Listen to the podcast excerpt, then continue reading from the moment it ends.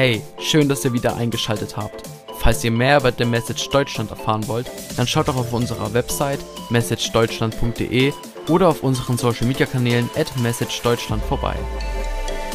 It's the new year, start of the new year, 2023. Um, and as much as that means like new motivation to reach all the goals that you have and stuff, also with that comes a lot of um, uncertainty and new starts and um, yeah, not completely sure about how this year is going to look. Um, so yeah, I want to read a bit of the Bible together. It's Matthew chapter 14, 22 to 33. So, immediately Jesus made the disciples get into the boat and go on ahead of him to the other side while he dismiss- dismissed the crowd. After he had dismissed them, he went up on a mountainside by himself to pray. Later that night, he was there alone, and the boat was already a considerable distance from the land, buffeted by the waves because the wind was against it. Shortly before dawn, Jesus went out to them, walking on the lake. When the disciples saw him walking on the lake, they were terrified. It's a ghost, they said, and cried out in fear. But Jesus immediately said to them, Take courage, it is I, don't be afraid. Lord, if it's you, Peter replied, tell me to come to you on the water. So come, he said.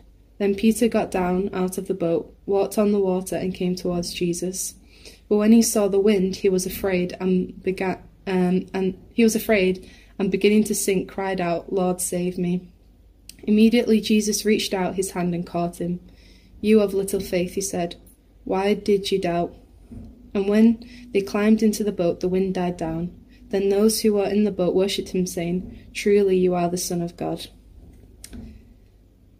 Yes. So, and there's a few things from that um, that section of the Bible that I want to like highlight or explain a little bit about. So, in verse 22 says Jesus made the disciples get onto the boat, um, and this could be like he wanted to challenge his disciples of showing them not to have little faith in because he Jesus knows what's going to happen. He knows that they're going to be worried and stuff, but he's going to be there with them to say, "Hey, have courage. It's me. I'm with you guys." And so maybe we can learn something from this, and that when challenges come our way, to also say, "Yeah, it looks like there's a big storm around me, but it's okay because Jesus is here." And yeah, it's, so it's going to be okay. So we don't need to have little faith. Um, and then verse 23 he said after he had dismissed them so after the disciples went on the boat um, he went by himself to pray. And it doesn't say this in the bible but i like to think that jesus went to pray for peter to have the courage to step out of the boat and to have the courage to reach out to jesus. Um, and so how would it make you feel knowing that jesus is praying for you guys now to have courage in your challenges and courage in your everyday and I know for me, thinking about that, like it makes me feel like more strong. I don't know, it makes me feel a bit more confident in it, um, knowing that Jesus is behind me and praying for me and supporting me. Um, and then further on in verse 30, when Peter steps out of the boat, it said he, when he saw the wind, he was afraid and began to sink. And when we get focused on the storm around us and overwhelmed by the storm, that's when we can and take our focus off God or off Jesus. That's when we can start to, um, I don't start to sink, start to feel like, oh, this storm isn't good. It's, I can't do anything. I'm, I'm stuck in here. This, this is going to be the end of it. Um, but then what I like next in verse 31, it says, immediately Jesus reached out his hand and caught him. Um, highlighting the word immediately, like Jesus didn't wait for Peter to go under. He didn't try and push Peter to get up by himself. He immediately reached out when Peter was in need of help and when Peter was sinking. Um, Jesus was right there to pull him back up again. Um, yeah, and then the last bit from that was verse 31 where it says, where Jesus is saying, like, why do you have little faith? Why do you doubt me? And um, and if Jesus is like the God of the impossible. Why should we have little faith about stuff? And I'm speaking to myself as well. Like this is challenging for me too, but um, we should have faith in Jesus um, and know that he he is the King of the storm and he can um, and he can calm it as we've seen in the Bible before. So we should trust in Jesus and keep our focus on him. Um, but yeah, that's what I wanted to highlight from the Bible, and now I want to share a little quick story testimony thing. It's yeah. Um, uh, when I was in England over Christmas, um, I was talking with my mum that I was like I felt a bit uh, worried that I would lose or mess up the things that God purposely put in my life to meet or something. Um, yeah, I was just worried about that. I wouldn't be able that I would somehow be able to mess up God's plan or something or change it. It was yeah. Um, and she was explaining, and my dad was explaining as well that um, with God, like life is a bit like a, a playground because um, there's all these different things, and we can like I don't know use all these different things. So it isn't like God only gives us one chance in life; He gives us multiple things. Um, but I, I wasn't confident still in like my playground. I was like, what if mine is broken or I don't know how to use the different stuff in the playground? And I was just like getting overwhelmed with the thoughts that I could, yeah, like change what God has in store for me or something.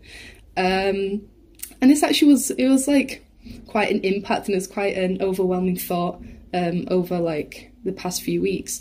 Um, but then over the weekend, I was scrolling on like Pinterest or some social media or something like this, and then a Bible verse came up saying, um, "Focus on me and not the storm." Mm-hmm. And it, um, and it, and at that moment, I found clarity in what God was trying to say, mm-hmm. and I had an image of of me in the playground, but Jesus was there with me, and he was like taking me, and he was like showing me around the playground and showing me how to use the different things, and then when I was like able to use the things by myself confidently, he he was still there, but he like stood back and was like cheering me on, saying like, "Yeah, well done, you know how to mm. use this now and stuff." Mm. But he was still there, like with Peter, he was still there to, like, I don't know, reach out and grab me if something bad happened, or if I forgot how to use it, if I mm. got got overwhelmed again.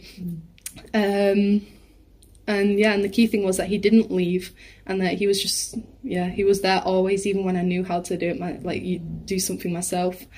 Um, and so yeah, so I just wanted to say this um, to just say like if you're facing a storm or uncertainty or not really what, sure what 2023 looks like for you, that if we just focus on God, it's He will work things out and stuff.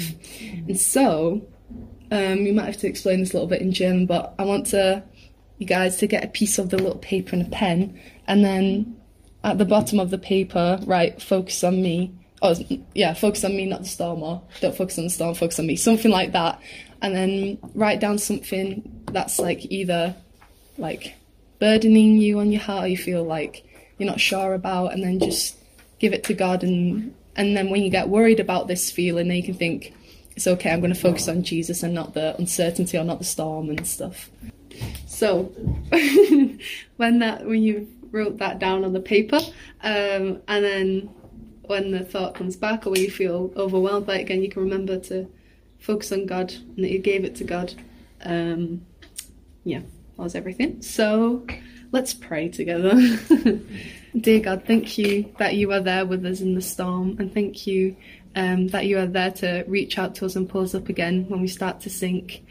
Um, and I just pray that we this year we can keep our focus on you, God, and we won't by, be overwhelmed by um, anything that may be new starting or any overwhelming things. God, we'll just be able to again just focus on you and feel our security on you. Um, and just build this year on you, God, for you the firm foundation. So I just pray your blessings and strength and courage this next year. In Jesus' name, Amen. Vielen Dank für das Anhören unseres Podcasts. Vergesst nicht, uns auf allen Plattformen zu folgen, damit ihr nichts mehr verpasst. Bis dahin seid gesegnet und bis zu einer weiteren Ausgabe.